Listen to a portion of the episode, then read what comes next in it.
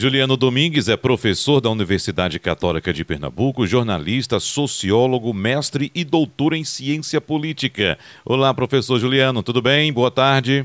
Boa tarde, Wagner, a você, a Felipe e a quem nos acompanha. Professor, as mídias sociais têm sido um termômetro para medir a temperatura do eleitorado e de políticos pelo mundo afora e se aplica, evidentemente, também ao Brasil, já que o presidente Jair Bolsonaro é muito atuante nesses canais. Agora, o monitoramento realizado pela Federação Nacional dos Jornalistas, a FENAGE, apresentou um balanço do comportamento do presidente Jair Bolsonaro no primeiro semestre deste ano, professor. O que é que dizem esses números, hein? Os números Wagner, eles estão em um Os números Wagner, eles estão em um relatório divulgado no início deste mês que indica aquilo que outros levantamentos já haviam apontado, né? E os números desse relatório, eles confirmam, assim como outros levantamentos que foram feitos, a recorrência de uma postura muito agressiva, é, a gente pode dizer excessivamente hostil do presidente da República em relação à imprensa e a jornalistas.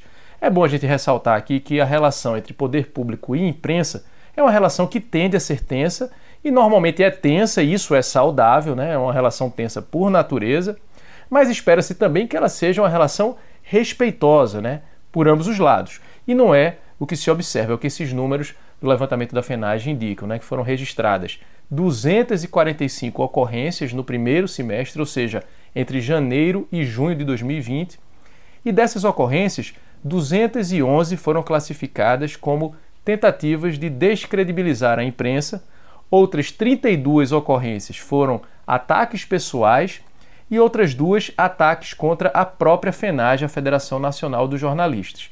A análise, Wagner e Felipe, levou em conta não apenas os pronunciamentos do presidente no Twitter, né, é, os tweets que ele costuma é, postar na rede social, mas também as lives no YouTube, entrevistas e aqueles pronunciamentos que ele costuma fazer em frente ao Palácio da Alvorada. O que, é que se destaca como principal característica dessas falas? Bem, é a tentativa de construir uma narrativa que coloca a imprensa e os jornalistas como inimigos do país, adversários do povo, adversários do governo, no movimento de acirrar ainda mais o ambiente já extremamente polarizado de debate público, colocando a imprensa contra o eleitor. Só para citar um exemplo desse tipo de estratégia discursiva, é, para você ter uma ideia, Wagner, o levantamento da FENAGE lembra que no dia 27 de março, o presidente Jair Bolsonaro chegou a dizer que a imprensa era um vírus pior do que o coronavírus. A boa notícia é que, segundo outras pesquisas de opinião que têm sido divulgadas, essa tentativa de criminalizar, né, de estigmatizar negativamente o trabalho da imprensa e dos jornalistas, apesar de ser uma tentativa barulhenta, ela não tem colado, não tem encontrado aderência na realidade. Isso porque a maioria da população, felizmente, não tem comprado essa versão Wagner e Felipe. Professor, nas últimas semanas, o presidente Jair Bolsonaro tem apresentado um novo padrão de postagens no Twitter, algo que a gente chegou inclusive a abordar aqui na semana passada. A novidade, professor Juliano, é que agora há números que comprovam isso. É isso mesmo, professor? É isso mesmo, Wagner. O jornal O Globo divulgou na edição de ontem, né, de domingo, um levantamento bem interessante que ilustra de maneira objetiva essa mudança de postura, algo que já havia sido percebido e destacado aqui na semana passada. Os números apontam que o presidente Jair Bolsonaro completou 25 dias sem atacar opositores no Twitter. Metodologicamente, como é que se chegou a essa conclusão? Bem, as postagens feitas entre os dias 18 de junho, que foi justamente o dia da prisão de Fabrício Queiroz, e 10 de julho, foram comparadas com as postagens feitas entre os dias 26 de maio e 17 de junho. E aí aquela hipótese que a gente justamente tratou dela aqui na semana passada, né, de que a prisão de Queiroz acabou representando uma variável interveniente decisiva na mudança de postura, essa hipótese acabou se confirmando.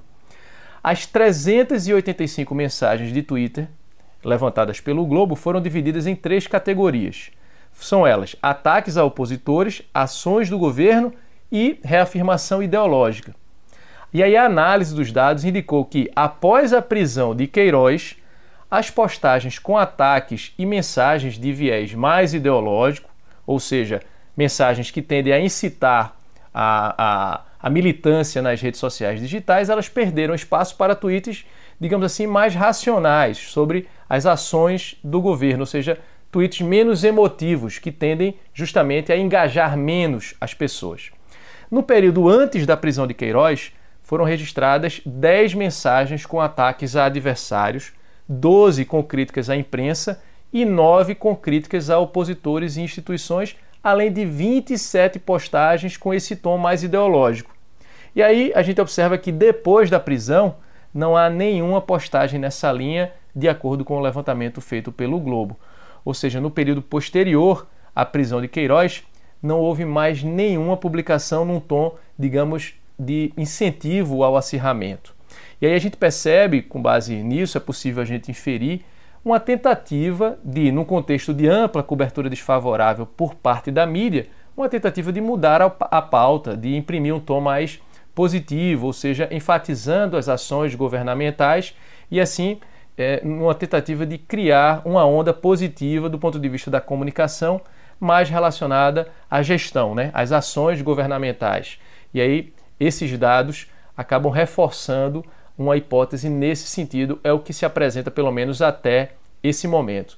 Ou seja, a gente verifica aí 25 dias do presidente Jair Bolsonaro sem atacar seus opositores no Twitter. Ou seja, para finalizar aquilo que a gente havia levantado aqui como uma hipótese é, possível, esses dados, pelo menos por enquanto, acabam confirmando, é, trazendo números para essa mudança de postura, essa adoção de um tom, digamos, mais conciliador, menos conflituoso. Professor Juliano, muito obrigado, um abraço e até semana que vem. Obrigado, Wagner Felipe, ouvintes. Lembrando que quem quiser ter acesso a esse e outros conteúdos, basta acessar julianodomingues.org. Um abraço, até a próxima semana.